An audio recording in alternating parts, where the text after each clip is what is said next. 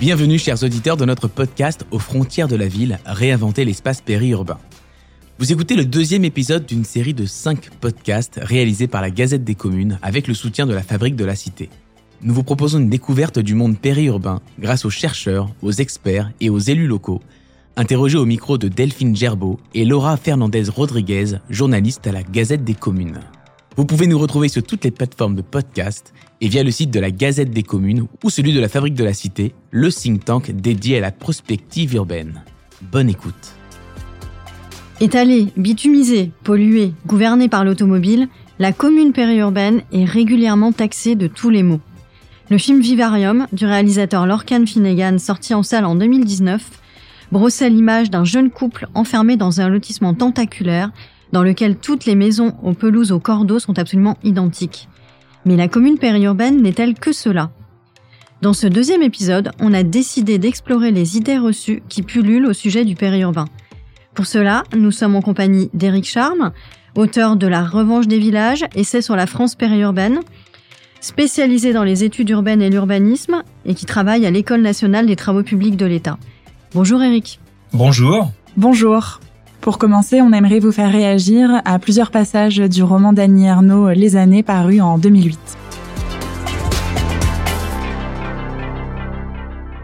Plus que jamais, les gens rêvaient de campagne, loin de la pollution, du métro boulot dodo, des banlieues concentrationnaires et leurs loupards.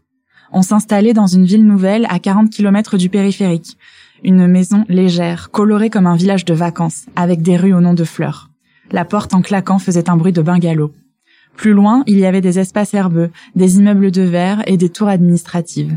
On se sentait flotter dans un espace trop vaste. L'existence se diluait. Se promener là n'avait pas de sens.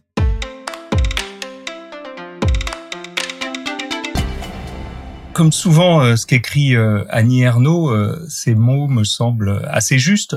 En fait, Annie Ernaux, je trouve, porte un regard sensible et tout à fait pertinent sur certaines des expériences périurbaines. Alors, je confesse ne pas avoir lu les, les années, mais j'ai lu d'autres de ses livres. Et moi, je recommanderais Regarde les Lumières, mon amour, hein, qu'elle a publié en 2014 et dans lequel elle partage son expérience du supermarché. Et dans ce livre, elle exprime toute l'ambivalence de son rapport à ce lieu entre plaisir et, et sentiment d'aliénation. Alors, pour revenir aux phrases que vous avez lues, euh, elles me semblent correspondre à ce que beaucoup d'autres périurbains pourraient, pourraient dire. Hein. C'est-à-dire qu'elle parle ici, euh, certes, de la vie dans une ville nouvelle, ce qui est un cas assez particulier, mais on retrouve dans ces phrases l'attrait de la campagne, de la maison, et en même temps le fait que pour beaucoup de gens, la campagne, surtout autour de Paris, bah, il faut aller la chercher loin, et que la maison, euh, euh fréquemment, elle est construite avec des matériaux bas de gamme. Donc mhm. non, en fait, je trouve pas vraiment d'idées reçues dans ces extraits d'Annie Ernaux. Euh, les idées reçues dans, sur le périurbain seraient plutôt dans une lecture tronquée de ces phrases où on ne retiendrait que le négatif, c'est-à-dire que la volonté de fuir les banlieues, et notamment le voisinage de, de plus modeste que soi, euh, l'architecture pavillonnaire bas de gamme, l'éloignement, toutes choses qui sont réelles, mais euh, qui ne sont qu'une partie de la réalité périurbaine. Et justement, dans ces phrases, Annie Ernaux, elle montre l'ensemble de cette réalité. Alors, bah, on va commencer justement par parler des habitants, euh, qui souvent eux-mêmes, quand on les interroge, ils n'ont pas l'impression de vivre dans le périurbain. C'est vrai. Euh, en fait, le, terme périurbain est très utilisé dans les dans les milieux professionnels euh, par les par les chercheurs. Euh, c'est aussi une catégorie avec laquelle euh, l'INSEE classe les, les territoires. Quoique d'ailleurs, euh, dernièrement, l'INSEE a pris quelques distances avec ce, ce terme qu'elle utilise moins dans, dans, son dernier zonage en aire d'attraction des, des, villes. Mais en tout cas, si, si le périurbain est une catégorie très utilisée par les professionnels, effectivement, elle n'est pas rentrée dans la langue commune. Euh, c'est en fait qu'il y a une autre manière de caractériser les espaces qui existe et qui correspond bien mieux à l'expérience immédiate des habitants du, périurbain. Euh, en effet, hein, pour la plupart des gens, le périurbain, c'est la campagne. Et ils n'ont pas complètement tort, ils ont peut-être même raison. Hein. C'est-à-dire que le périurbain, c'est effectivement en large part la, campagne. Euh, L'immense majorité des communes périurbaines sont des villages euh, et euh, la campagne, en large part, c'est le périurbain. Hein. Juste un chiffre pour donner une idée de la, situation. Selon justement le, le dernier zonage de l'INSEE que j'évoquais, le zonage en aire d'attraction des villes, qui date de 2020, 58% de la population considérée comme rurale se trouve dans la couronne d'un pôle, hein, se trouve donc dans le périurbain. Donc c'est un point euh, tout à fait euh, essentiel. C'est-à-dire que le périurbain, c'est la campagne proche des villes. Et vivre dans le périurbain, c'est bénéficier d'un cadre de vie rural, euh, donc soit habiter un village, soit habiter une petite ville, et potentiellement bénéficier des ressources d'une grande ville, hein, notamment en termes d'emploi, euh, évidemment. Et euh, sur ce sujet, j'aime bien euh, évoquer la, la figure d'Ebenezer Howard. Hein, c'est une des grandes figures d'histoire de, de l'urbanisme, qui est connu pour cet ouvrage publié vers 1900, euh, euh, qui pose les principes de la de la cité jardin. Alors je dis vers 1900 parce qu'il y a plusieurs euh, éditions différentes, mais c'est donc autour de, de cette époque que les différentes éditions ont été publiées. Et donc avec l'idée de la cité jardin, Ebenezer Howard cherche à marier les avantages de la ville et ceux euh, de la campagne. Et finalement, avec la périurbanisation, euh, les gens ont inventé de manière euh, pragmatique leurs propres solutions en s'installant dans les campagnes proches des villes ou aussi, ce qui est quand même un cas qu'on oublie souvent mais qui est tout à fait important, en restant dans les campagnes proches des villes, c'est-à-dire en évitant d'y déménager, de déménager vers la ville. Alors le problème, c'est bien sûr qu'alors qu'Ebenezer Howard avait imaginé des cités-jardins reliées les unes aux autres par euh, par des voies ferrées et donc euh, euh, par le train, les gens ont investi les campagnes proches des villes en utilisant essentiellement l'automobile. Et, et, dans cet idéal de vie proche de la campagne qui s'incarne dans le dans le mode de vie périurbain, une des projections qu'on peut avoir, c'est de se dire que le périurbain se réduit quelque part au lotissement tel qu'il s'incarne, tel qu'on les voit. Est-ce que c'est vraiment une représentation pertinente? Évidemment, le périurbain euh, compte beaucoup de, de lotissement. Hein. Il est, au-delà du lotissement, dominé par euh, l'habitat euh, individuel. Et puis, comme, comme je le disais, le mode de déplacement dominant, il y a également l'automobile. C'est une réalité indéniable du, du, périurbain. Le problème, c'est, comme je le disais tout à l'heure à propos des, des mots d'Annie Ernaux que vous avez cités, c'est que quand on réduit le périurbain à ça, le, le périurbain, comme je viens de le dire, c'est aussi la campagne. C'est une autre caractéristique. Et ça, c'est un aspect euh, essentiel de la réalité vécue des, des habitants du, du, périurbain et très souvent, trop souvent négligé dans les débats, dans les dans les commentaires euh, euh, critiques qui eux se focalisent justement sur sur le, le lotissement. D'ailleurs, ce qui est assez frappant, c'est les couvertures d'un certain nombre de livres consacrés au, au périurbain. Bien souvent, ces couvertures, elles montrent des alignements de pavillons euh, suggérant l'existence d'immenses euh, nappes. Or, cette réalité, si elle existe en France, c'est plutôt celle de la banlieue. Euh, le périurbain, c'est beaucoup plus souvent une petite commune de 1000, 2000 habitants avec quelques centaines de logements. Et l'image qui correspond le mieux à cette réalité-là, c'est plutôt celle du village, plus que celle de la de la nappe mmh. pavillonnaire. Ah, évidemment, quand on parle du, du périurbain, insister sur les nappes pavillonnaires ou sur la campagne et l'ambiance villageoise, euh, ça a un sens politique. Hein. Mm. Euh, c'est pas neutre euh, d'insister sur un aspect plutôt que sur l'autre. L'image sociale et politique du pavillon hein, n'est pas du tout la même que celle du village. Hein. Et ça vaut pour les débats sur le vote et aussi, bien sûr, pour les débats sur euh, l'écologie. Hein. Quand on met en avant la dimension campagnarde du périurbain, ça devient un peu plus difficile de dire que le périurbain est l'horreur environnementale.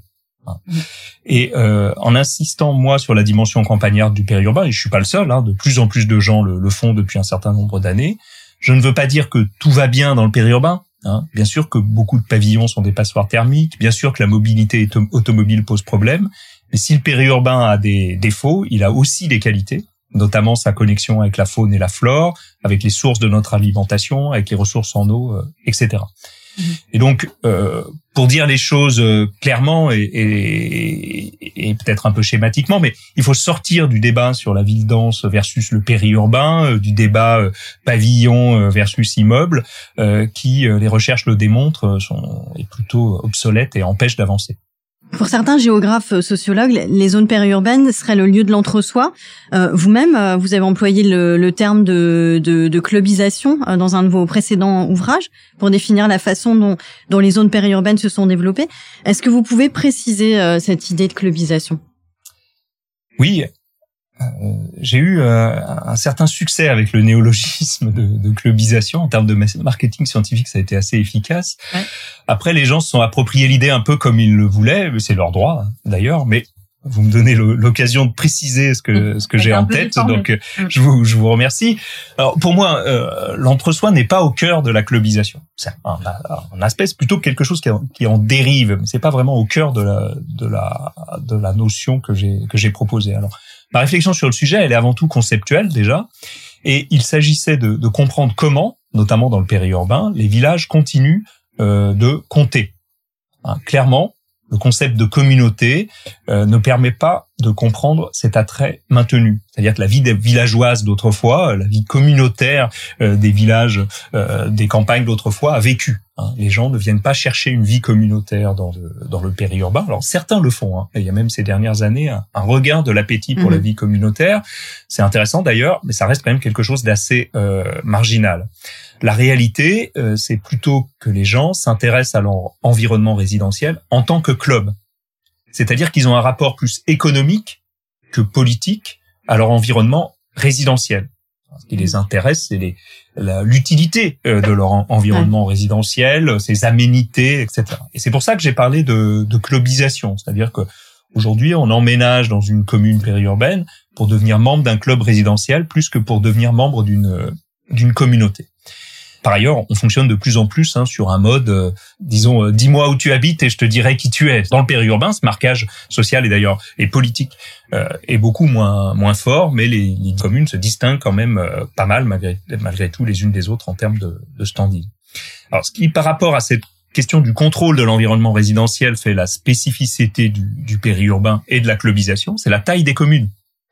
Hein, C'est-à-dire que selon les, les, les, villes, mais euh, on a entre 80 et 90% des communes d'une couronne périurbaine qui comptent moins de 2000 habitants. Euh, à cette échelle, des petites communes. Ouais. Ce sont des petites communes effectivement, et avec cette échelle, euh, avec la logique de clubisation que, que j'évoque, euh, les municipalités deviennent un peu comme des gestionnaires de copropriété. C'est surtout ça qui est, qui est, à mon avis, le, le, point central, parce que ça pose mmh. quand même des, des vraies questions en termes de, de biens de biens publics, et ce qui m'avait d'ailleurs conduit à comparer euh, les, certaines communes périurbaines euh, aux ensembles résidentiels privés, les fameuses gated communities, euh, dont on parle euh, beaucoup aux États-Unis et, ailleurs. Mmh. Alors, il faut pas pour autant considérer justement que ce problème est d'abord celui de l'entre-soi. Parce qu'évidemment, euh, on passe pas l'essentiel de sa vie éveillée dans une commune de 2000 habitants. Hein, on fait ses courses ailleurs, on voit des amis ailleurs, on, travaille mmh. ailleurs, mmh. etc. Et ce qui devient très intéressant, c'est que euh, par rapport à la question que vous posez, c'est que si on fait le bilan des expériences quotidiennes de la diversité, on s'aperçoit que sur ce terrain, les habitants des communes périurbaines euh, en font peut-être largement autant d'expériences de la diversité que ceux des habitants des quartiers très denses, des centres, des métropoles. Hein, si vous mmh. habitez à un village de cadres des Yvelines, dans votre village, il va y avoir beaucoup de cadres et beaucoup de gens qui vous ressemblent sociologiquement. Mais quand vous allez, comme tout le monde, au supermarché, euh, vous faites une expérience de la diversité de la société qui est possiblement un peu plus significative que celle que vous faites dans les petits commerces de bouche des quartiers gentrifiés. Hein. Et c'est ce que nous avons montré justement dans un article publié avec Stéphanie Vermeersch et Lydie Launay sur le site de la Vie des idées. Cet article a d'ailleurs suscité une réponse assez verte de, de Jacques Lévy. Ah. Alors justement, quand, quand vous évoquiez dis-moi euh, où tu habites, je te dirai qui tu es. Il y a aussi eu des travaux sur le euh, dis-moi où tu habites et je te dirai qui tu votes. Euh, et, et, ceux de Christophe Guilluy ou de Jacques Lévy, euh, leurs travaux soutiennent que les votes extrêmes sont plus forts et plus représentés dans, dans les communes périurbaines. Comment vous percevez leurs analyses? Alors, ce que disent Jacques Lévy et, et Christophe Guilluy du périurbain est, est très différent. Hein. Ils se rejoignent surtout dans leur discours finalement assez négatif mais c'est vraiment leur, euh, j'allais dire presque leur seul point commun. Euh, D'abord, ils parlent pas des mêmes espaces. Hein. Il y a seulement un recouvrement partiel euh, entre euh, euh, ce que dit Jacques Lévy qui porte notamment sur le périurbain et ce que dit Christophe Guilluy qui porte sur la France périphérique. Ce recouvrement partiel, c'est autour du périurbain lointain. Donc pas tout le périurbain, mais une partie du périurbain. Alors, ce recouvrement, euh, c'est l'une des explications des confusions, parce que c'est précisément dans le périurbain lointain que le vote en faveur du Rassemblement national ou du Front national est, euh, le, euh, le plus fort. Le plus fort, oui. Alors, si je continue sur les différences, euh, Christophe Guilluy, il est quand même, il veut quand même plutôt en empathie avec les ménages populaires, c'est-à-dire il veut un peu essayer de comprendre euh, et de donner des raisons à, au point de vue qui est le qui est le leur. Ce qui n'est pas du tout le cas de Jacques Lévy, mm. hein, qui mène plutôt une critique morale du choix du, du périurbain, choix qui le mm. renvoie au, refus des expériences euh, qu'il juge propres à, l'urbain dense, justement, notamment euh, l'expérience de la diversité, de la de la mixité oui, ce que vous vous contredisez dans, dans, dans l'analyse que vous aviez évoquée. Exactement. Et euh, alors Jacques Lévy, il a développé cette critique du, du périurbain autour de la notion de gradient d'urbanité dans les années 90. Et il a un point de vue d'ailleurs qui a stimulé de, de nombreuses recherches, hein, de nombreux débats. Et on peut dire d'ailleurs qu'il a contribué à faire avancer les, les connaissances sur le sur le périurbain. Aujourd'hui, Cependant, euh, les recherches qui ont été menées en, après ces, ces, travaux pour, pour les discuter, elles ont quand même largement sapé euh, les fondements empiriques de ces hypothèses, et notamment l'idée qu'on pourrait établir un rapport théorique entre le vote et le lieu de, de résidence. Alors en gros, l'idée de Jacques Lévy, hein, c'est qu'habiter le périurbain, c'est préférer le jardin privé au square, la voiture individuelle, le transport individuel au transport collectif ou au transport en commun. Donc d'une certaine manière, c'est privilégier l'individuel, le repli sur soi, plutôt que le collectif, l'ouverture euh, sur l'autre. Mais si ce raisonnement est, séduisant, ça marche pas. D'abord parce que le périurbain est trop divers pour être réduit à, un type de, de, de, comportement et encore plus à un, vote. il y a du périurbain populaire, mais il y a aussi du périurbain bourgeois, parfois même très bourgeois. ensuite, Jacques Lévy réduit le périurbain au pavillon et à la voiture et oublie sa dimension campagnarde que je soulignais tout à l'heure. Enfin, empiriquement, comme je le disais là aussi euh, à l'instant, les expériences de la diversité sont pas nécessairement moins du côté du périurbain, et on pourrait peut-être même dire parfois au contraire. Hein. Alors, sur le vote, cela étant, euh, effectivement, euh, c'est dans le périurbain, dans un certain nombre de communes périurbaines, plutôt les communes périurbaines les plus éloignées des grandes métropoles, que le Rassemblement national fait ses meilleurs scores. Mais justement, c'est pas tout le périurbain. Hein, c'est une partie du périurbain. Le plus éloigné. Le plus éloigné et celui justement où on trouve beaucoup d'ouvriers, d'employés. Euh, et ce qui malheureusement va avec beaucoup de, de difficultés euh, sociales, hein, des difficultés aggravées par la dépendance automobile et la précarité énergétique que cette dépendance peut euh, provoquer. En fait, euh, ce qu'il faut avoir en tête, c'est que le périurbain, comme tous les autres espaces, est un lieu où s'expriment des inégalités. Hein, c'est-à-dire que les meilleures places dans le périurbain, les communes les plus proches des centres, celles qui présentent, qui offrent les plus beaux paysages, les meilleures aménités, bah, elles sont choisies par les plus aisés, à commencer par les cadres justement, les cadres du privé. Et d'ailleurs, dans ces communes, quand on regarde euh, les, la géographie électorale, on constate qu'on vote peu pour le Rassemblement national. On vote plutôt pour la droite, le centre droit, euh, mais très peu, euh, et plutôt moins d'ailleurs qu'ailleurs, pour le Rassemblement national. Après, une fois que les, les, cadres ont choisi leur localisation, les ménages plus modestes, les ménages ouvriers, employés, bah, ils choisissent ce qui reste. Alors ça peut être euh, une maison euh, pas trop éloignée des, des centres, euh, mais qui subit le bruit d'un aéroport, par exemple, ou une maison très éloignée, c'est-à-dire plus de 100 km de Paris dans le cas de la de l'Île-de-France, mais dans le cas de Lyon, ça va être 60-70 km. Le problème, c'est que cet éloignement, ben, il induit des déplacements qui coûtent cher. Et donc, on trouve là, dans ces espaces, des ménages qui sont propriétaires, qui ont chacun un emploi et qui, euh, du fait de leurs dépenses de, transport, euh, n'arrivent pas à boucler leur fin de mois. Hein, mm-hmm. parce que et en fait, si on regarde leur reste à vivre, ils sont sous le seuil de pauvreté. Euh, pour un certain nombre d'entre eux, s'ils ont deux enfants, par exemple, encore plus s'ils en ont trois. Et on peut dire que ces ménages n'ont pas vraiment l'impression que leurs problèmes sont pris au sérieux. Oui, alors qu'ils jouent le jeu du modèle périurbain et qu'ils ont fait un crédit et qu'ils ont une voiture, euh, ils ont plus de revenus arbitrables suffisants pour euh, pour que ce modèle-là soit soutenable. Voilà, ils ont le sentiment de faire finalement pas mal de choses bien, de, de, de faire tout pour faire partie de la classe moyenne, et euh, non seulement ils éprouvent de grandes difficultés euh, à la fin du, du mois, mais en plus ils ont quand même l'impression d'être méprisés. Ils n'ont mhm. pas complètement tort. Hein. Je rappellerai quand même les mots de Benjamin Griveaux au début du mouvement des Gilets jaunes, hein, parlant de la, la, France qui fume des clopes et qui roule au diesel, qui n'est pas la France qu'on peut rêver pour le 21e siècle.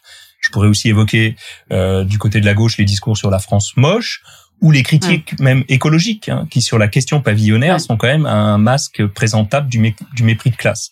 Donc de ce point de vue, c'est quand même pas étonnant que certains de celles et ceux qui subissent les critiques aient envie de voter pour le Rassemblement national ou, ce qui est souvent le cas d'ailleurs, s'abstiennent. Mhm. Alors bah justement, on va rebondir, euh, on va rebondir euh, sur le, sujet écologique.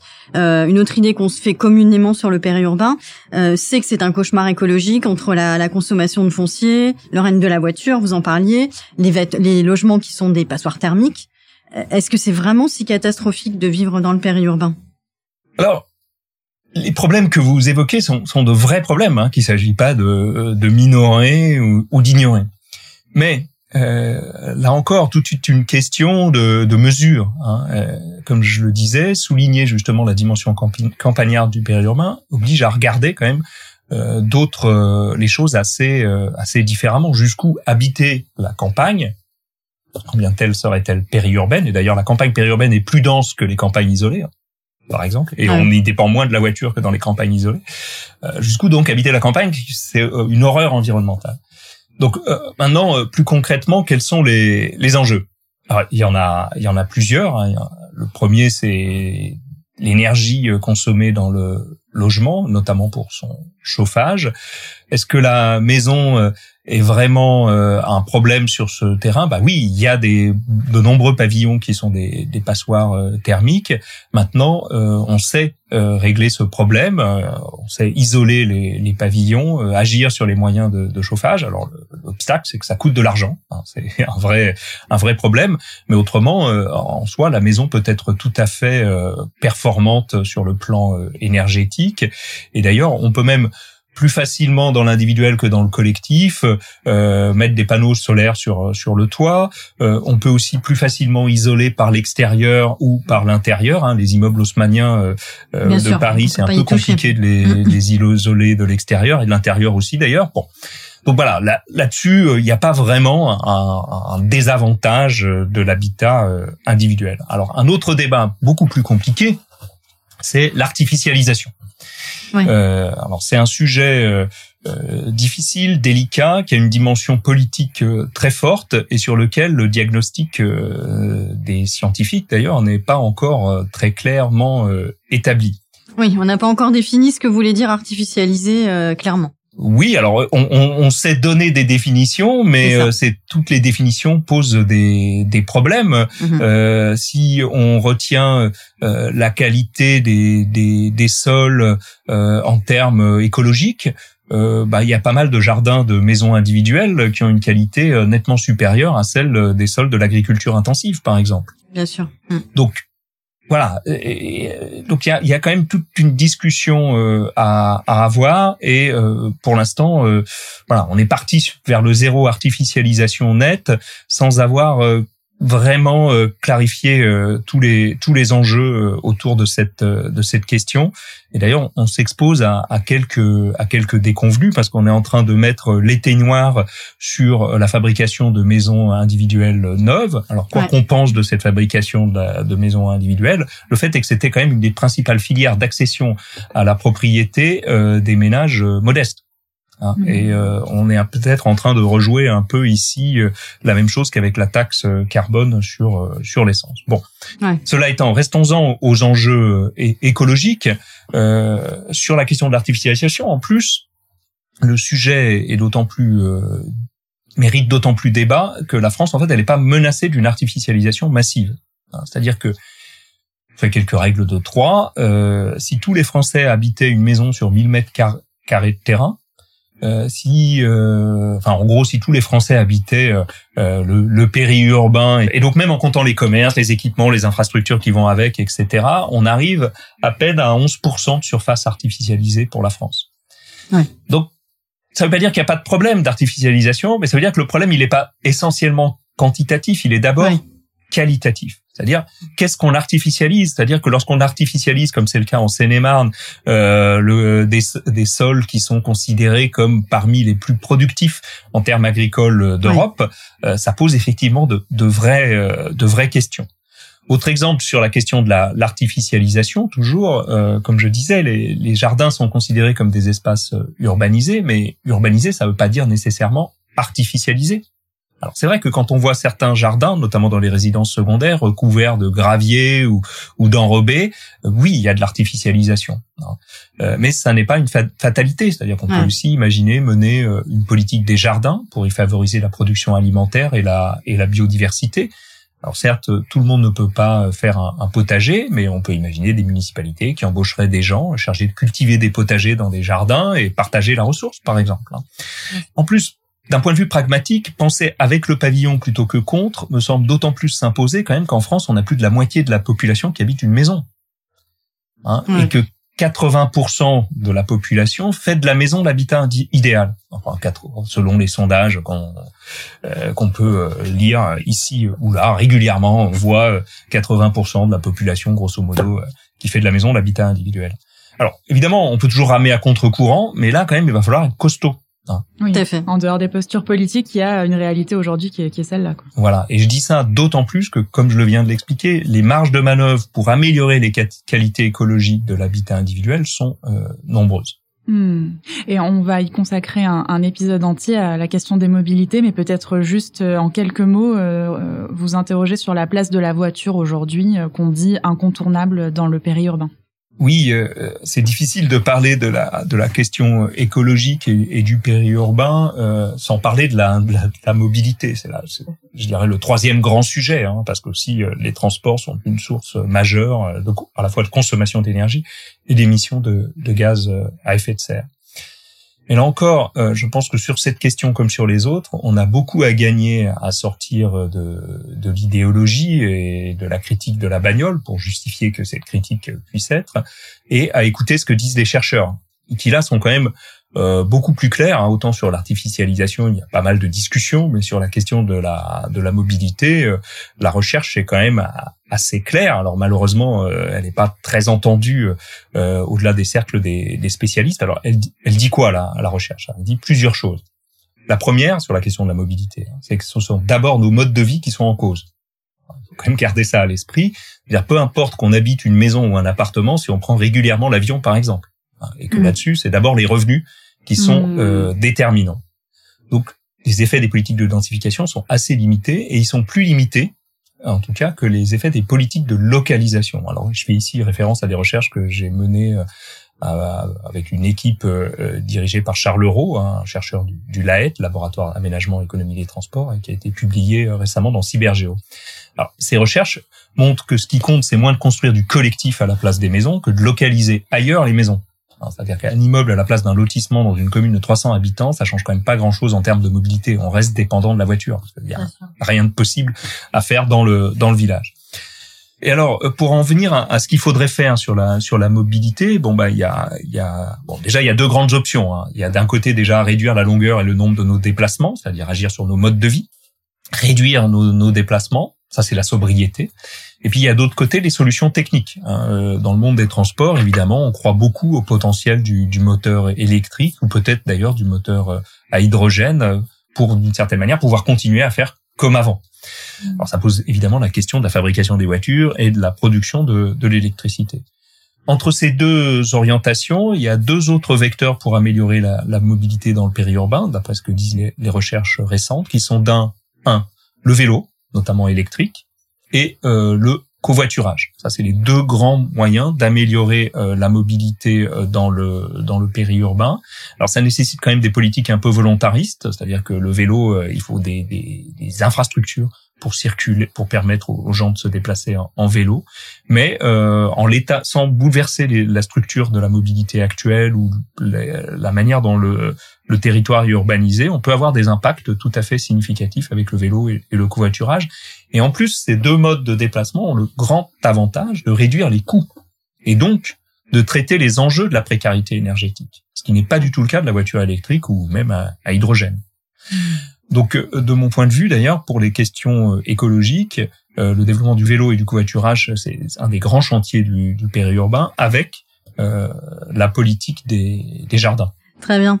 Eh bien, merci Eric Charme d'avoir accepté cet exercice de fact-checking autour des idées reçues sur le périurbain. Tout de suite, ça va être le mot de la fin.